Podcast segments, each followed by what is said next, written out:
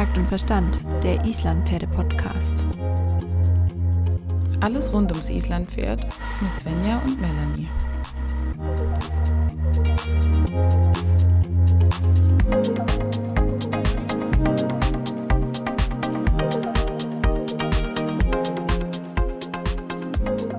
Es ist der siebte Tag in unserer Hufserie hier im Podcast und ich muss ganz ehrlich sagen, Melanie, ich brauche eine Woche Urlaub von dir nach der Folge. du brauchst von mir Urlaub. Jeden Tag eine Woche lang mit dir gesprochen. Wir hatten zum Glück so tolle Gäste, aber ich muss ganz ehrlich sagen, jetzt gibt es dann mal eine Woche wieder keinen Podcast. Ich glaube, mir reicht's. ja, danke. schön, schön, dass du wieder da bist. Ich freue mich auch, dass wir nochmal unsere beiden Gästinnen begrüßen dürfen. Genau, Christina und Barbara von Team Hof sind wieder am Start. Genau, genau. Und wir wollten heute noch mal zum Abschluss, wir haben jetzt ja diese Woche schon ganz viel Input bekommen, noch einmal kurz für uns Laien da zu Hause einmal kurz noch mal ein bisschen über die gängigsten Problematiken, Stellungsfehler und so weiter sprechen in, in Kürze, damit wir einfach sehen können, wenn was nicht stimmt. Wir wollen es nicht gleich selber lösen, aber vielleicht einfach frühzeitig erkennen, um dann mit unserem Hufschmied, Hufbearbeiter oder was es da noch so alles gibt, zusammen vielleicht das Problem direkt lösen oder angehen können. Genau, Barbara und Christina, was ist denn so das mit das häufigste, was euch in der Praxis begegnet an Problematiken an den Hufen? Das häufigste Problem ist, sind, glaube ich, unterentwickelte Hufe tatsächlich. Also gar nicht sowas, was vielleicht mhm. offensichtlich als ähm, Hufproblem erstmal gesehen wird. Also ich glaube, dass es den meisten noch nicht mal auffällt. Ähm, ja, das wollte ich gerade, sorry, dass ich dich unterbreche. Wie, was heißt denn ein unterentwickelter Huf? Also ist der Huf nicht da oder ganz klein oder ganz kurz oder was bedeutet das denn? Ähm, ja, im Prinzip, dass die einzelnen Strukturen ihre Aufgaben nicht erfüllen können, um es mal so ganz grob zu sagen. Und also was man ja häufig hört, ist eine dünne Sohle oder sowas. Ähm, wo man aber nicht so oft drüber spricht, ist der von uns sehr geliebte hintere Hufbereich, den wir jetzt ja auch schon ein paar Mal erwähnt haben, der halt, wie gesagt, für Stoßdämpfung, Propriozeption ähm, und sowas super wichtig ist. Und der ist halt bei sehr, sehr vielen Pferden tatsächlich unterentwickelt. Einmal ähm, weil sie den einfach äh, oder weil sie nicht gut versorgt sind. Also sie können halt nicht ausreichend gutes Material bauen. Ähm, dann, weil es einfach nicht genug benutzt wird. Und dann kommt man natürlich auch in den Teufelskreislauf, wenn es nicht benutzt wird, dann wird es auch nicht weiterentwickelt. Und ähm, da ist, glaube ich, einfach, oder da achten nicht genug Leute drauf, wo, wie fußt wirklich mein Pferd? Ist das jetzt gesund oder nicht? Oder wie kann ich es unterstützen, dass es möglichst oft gesund auf fußt? ähm, um halt diesen hinteren Hufbereich auch weiterzuentwickeln. Und ich glaube, das ist, wie gesagt, das weit verbreitete Problem. Ja. Ist es dann auch sowas wie untergeschobene Trachten? Weil das hört man ja oft, gehört das da auch mit rein? Auch auf jeden Fall. Also das ist quasi ein äußeres Merkmal, die untergeschobene Trachte oder auch ein unterentwickelter oder von Fäulnis zersetzter Strahl. Das sind halt alles diese äußeren Strukturen. Und ganz, ganz wichtig ist, dass man diesen Blick in den Huf hat und sagt, was steckt da drin? Was ist die innere Struktur, die überhaupt dafür verantwortlich ist, dass da außen auch eine gesunde äußere Struktur ist? Das heißt, bei einem schlechten Strahl hast du wahrscheinlich wenig oder weiches Strahlkissen oder auch bei untergeschobenen Trachten hast du wahrscheinlich auch wenig Füllung im hinteren Hufbereich, also auch wieder wenig Strahlkissen, wenig Ballenpolster und dann kollabieren im Prinzip die äußeren Strukturen.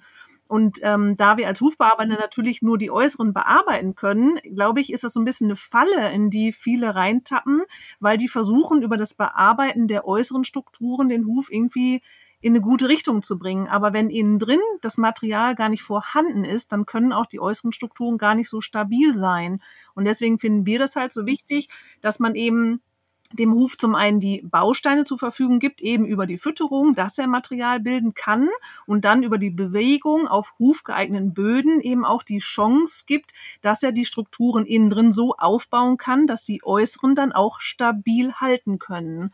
Und dann sind wir eben gar nicht mehr als Hufbearbeiter mit der Raspel oder dem Messer so sehr gefragt, sondern wirklich eher, dass wir das Ganze sehen und auch dem Pferdehalter Tipps an die Hand geben, was er machen kann, dass das Pferd halt jeden Tag eigentlich 24 Stunden lang etwas für seine Gesundheit der Füße tut und nicht nur alle vier oder sechs Wochen, die wir dann da einmal aufschlagen und dann eben mit dem Werkzeug da dran gehen. Heißt das, ich kann meinem Pferd fünf Zusatzfuttermittel füttern und die Hufe werden gesund. Ja, das wäre schön, wenn das so wäre. Nee. Also man kann was unterstützen, aber das hatten wir auch schon angesprochen. Am besten ist das über die Grundversorgung. Denn wenn man sich mal vorstellt, so ein Isländer bekommt, was weiß ich, vielleicht sieben oder ja, vielleicht auch acht Kilo Heu am Tag. Wenn da schon Bausteine fehlen, dann kann ich das bestimmt nicht über 20 oder 30 Gramm von irgendeinem Zusatzfutter rausreißen. Das kann natürlich, wenn das auf das Grundfutter abgestimmt ist, das Ganze sehr schön abrunden und dann haben wir wirklich so das Optimum. Aber nur weil ich jetzt vielleicht fünf Zusatzsachen gebe, das sind trotzdem alles nur Sachen irgendwo im Milligramm oder im Grammbereich. Und da muss man einfach so ehrlich sein, sagen, das, das kann es einfach nicht sein. Das ist tatsächlich die Grundbe, äh, die Grundversorgung, die halt die Basis bildet und nicht halt diese einzelnen Zusatzsachen. Und also das Wundermittel gibt es tatsächlich noch nicht. Das Schade. ist ja leider oft, dass es so gesagt wird, ne? dann gibst du dann, wenn du schlechte Hufe hast, gibst du das dazu und wenn du ein ja. Atemwegsproblem hast, gibst du das dazu. Aber diese einzelnen Sachen, also oft ist es ja das gleiche Problem, was dahinter steckt, nämlich dass halt nicht alle Nährstoffe zur Verfügung stehen und das macht man, wie gesagt, über die, also wir machen es über eine Heuanalyse und dann ein darauf angepasstes äh, Mineralfutter. Also ich merke schon, äh, dass wir auch um diese Heuanalyse nicht drum rumkommen. Melanie, vielleicht sollten wir das mal machen. Mich würde das ja mittlerweile wirklich brennend interessieren, was in dem Heu so drin ist, was unsere Ponys bekommen. Also deines sowie meines, auch wenn sie an unterschiedlichen ähm, Höfen stehen. Ähm, aber jetzt noch mal so ein bisschen zur Optik. Also ja, die Optik ist, ist nicht das Hauptding, aber daran können wir doch ganz gut erkennen, wie es dem Huf so ergeht. Ähm, könnt ihr uns da vielleicht mal so die paar Tipps an die Hand geben, auf was wir achten können, wenn wir unsere Hufe von unseren Ponys jetzt mal angucken?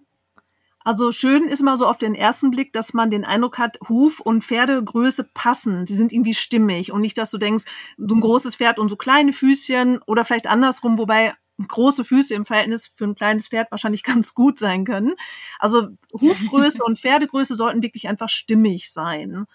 Ähm, und dann, wie gesagt, gerade Wände, gerne glattes Horn und wirklich immer gerne diesen Blick hinten auf den Huf, sei es nun am stehenden Huf oder am aufgenommenen Huf, dass man sich wirklich mal die Ballen anguckt und sagt, ist da richtig so ein dickes, fettes, pralles Material oder sind das so quitschi, dünne Ballen? Also das sind wirklich Sachen, der hintere Hufbereich, den können wir erkennen, wenn wir einen dicken, breiten Strahl haben, dicke, pralle Ballen, dann scheint es innen drin auch viel gesundes, robustes Material zu geben und das ist halt maßgeblich für die Hufgesundheit und für gutes Laufen. Und im Prinzip ist ja auch von, also am Horn selber eine schlechte Hornqualität. Ähm, das ist auch immer ein Zeichen dafür, dass halt in der Nährstoffversorgung was nicht gut funktioniert oder Nährstoffaufnahme, je nachdem auch. Und ähm, es ist aber, es ist auch wieder nicht wirklich ein Hufproblem. Es erscheint halt nur am Huf. Ne? Also der Huf ist tatsächlich jemand, der, also jemand, der ähm, Symptome zeigt, die halt meistens wo ganz anders herkommen. Ähm, aber man kann dann eben tatsächlich viel ablesen und was dann ganz häufig tatsächlich gesagt wird, ist, äh, ja, wir haben gerade ein Blutbild gemacht, aber da ist alles okay. Mhm. Ja, aber das Blutbild gibt dir halt lang nicht die Auskunft, die dir zum Beispiel halt der Huf selber gibt oder auch dann ähm, über die Nährstoffversorgung halt die Grundfutteranalyse. Also wir würden auf, auf jeden Fall empfehlen, mal eine Heuanalyse zu machen. Ja.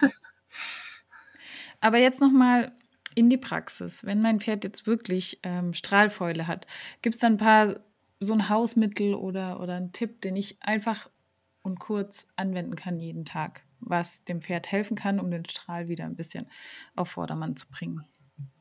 Also wir arbeiten da wirklich gerne mit diesen Dentaltamponaden. Das sind so Watteröllchen, die man beim Zahnarzt in die Backe geschoben bekommt und die zweckentfremden wir, um sämtliche Löcher oder Ritzen am Strahl irgendwie auszufüllen.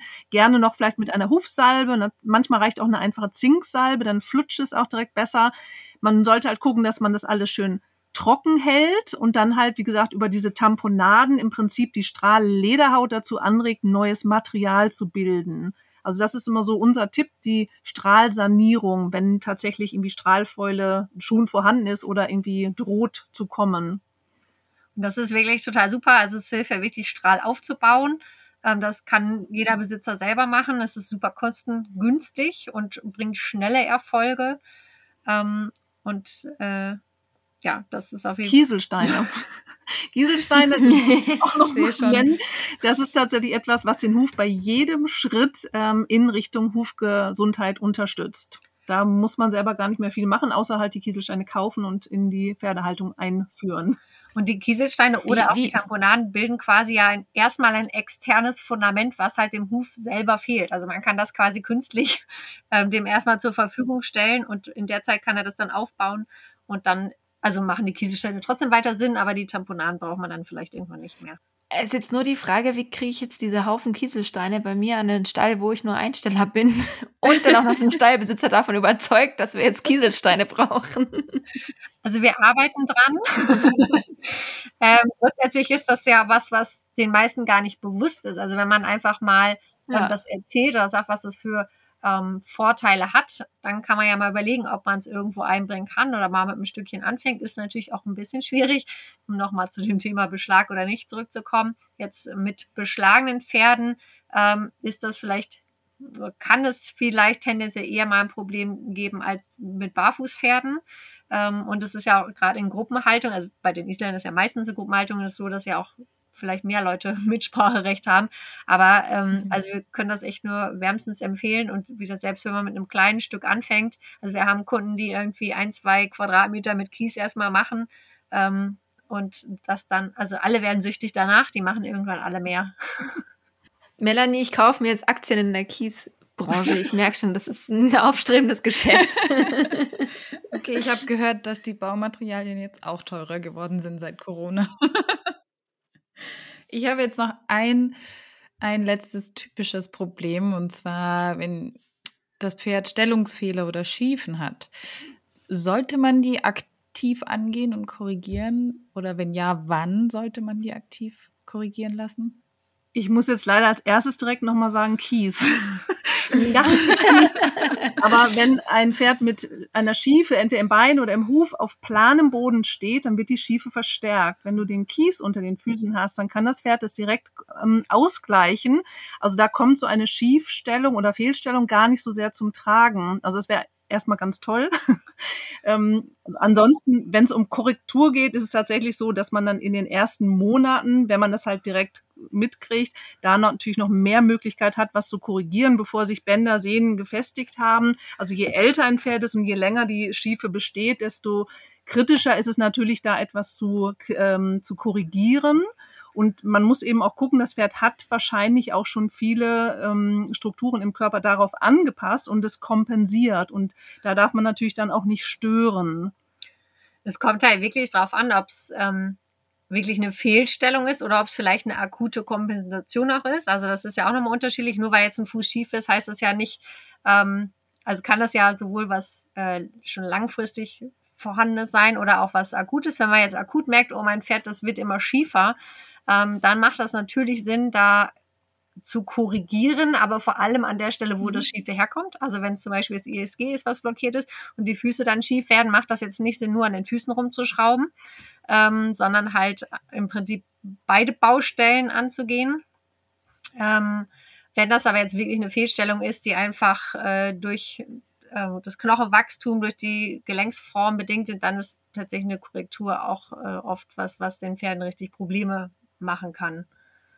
Ja, vor allem, wenn sie auch ähm, geritten werden, wahrscheinlich, weil da die Belastungen ja auch einfach höher sind, oder? Ja, also genau, im Prinzip ist es aber selbst, also wenn jetzt sagst, das Pferd hat wirklich ein schiefes Bein und der Fuß ist schief, dann passt das ja gut zusammen und das ist, kann auch schon ungeritten, unbelastet ein Problem sein, wenn ich dann den Fuß gerade mache. Aber natürlich, wenn dann noch mehr Belastung dazukommt, wird es verschlimmert.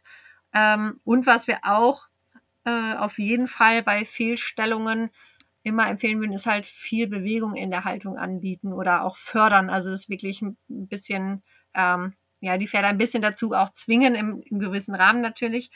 Ähm, da, zum Beispiel dadurch, dass man verschiedene Futterstellen hat oder so, weil ein Pferd im Stehen oder auch wenn es immer nur an der Raufe zum Beispiel steht zum Fressen, einfach noch viel schiefer wird und wenn die viel geradeaus laufen und nicht so lange ähm, etwas fehlbelasten, halt insgesamt viel gerader bleiben können auch. Svenja, hast du noch brennende Fragen? Ich habe sehr viele brennende Fragen, aber keine mehr, die wir jetzt innerhalb der nächsten Minuten klären können. Die werden bestimmt viel tiefgreifender. Ähm, vor allen Dingen auch, wo man den Kies kaufen kann. Nein, ähm, ich, ich glaube, für den Moment, für diese Woche sind wir jetzt wirklich gut abgedeckt. Ich hoffe, dass unsere Zuhörer auch ganz, ganz, ganz viel mitnehmen konnten, vor allen Dingen fürs eigene Verständnis für die Hufe. Ähm, vielen Dank ähm, an euch alle, dass ihr da wart. Melanie, wie gesagt, ich habe auch gedacht, ich muss mich auch bei dir mehr bedanken. Ich ja, genau. gesagt. ja, Christina und Barbara, ihr habt ja auch jetzt ein Buch geschrieben. Ist das richtig? Das ist richtig, ja. Man kann es manchmal selbst nicht glauben, wenn wir das sagen, aber. Wo kann ich das finden und worum geht es da drin?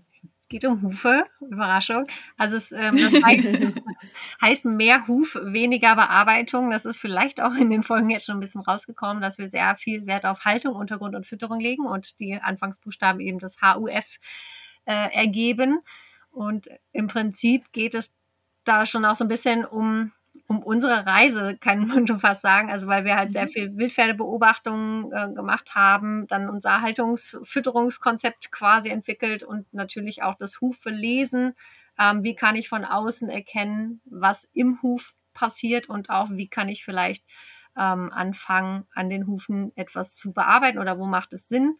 Ähm, das ist im Prinzip so, ja, da sind so die Grundlagen im Prinzip drin, wenn man sich so ein bisschen über Hufe informieren möchte. Genau, wir möchten eigentlich da so unsere Erfahrung weitergeben und im Prinzip den Lesern ermöglichen, ein äh, Wissen zu erlangen, dass sie sich selber eine Meinung bilden und dann auch selber entscheiden können, wie sie ihr Pferd gut unterstützen können. Das finden wir immer ganz wichtig, dass wir keine Meinung aufoktroyieren, sondern wirklich sagen, wir geben euch Sachen an die Hand und dann schafft ihr das auch alleine dahin zu kommen. Und das ist auch, das müssen wir vielleicht noch abschließend gerne sagen, wenn der Huf das schafft, ein gutes Gleichgewicht zwischen Wachstum und Abrieb zu bekommen, das ist tatsächlich ähm, ein Zeichen dafür, dass du eine gute Hufgesundheit hast. Also wenn der Huf nicht übermäßig wachsen muss, um etwas zu kompensieren, aber auch nicht zu kurz wird. Also wenn er das gut schafft, eine gute Form zu erhalten, dann hast du wirklich Hufgesundheit. Dann hast du wahrscheinlich auch viel dafür getan, das drumherum zu schaffen, dass das Pferd es schafft. Ja, das ist ein sehr schönes Abschlusswort.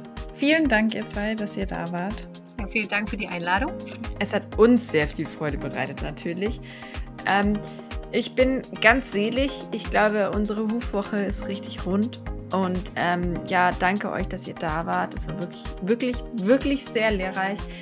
Und ähm, ich, hoffe, ich hoffe sehr, dass wir ein paar Pferden zu gesunderen Hufen verhelfen können. Das wäre wirklich toll. Macht es gut. Tschüss. Macht's gut.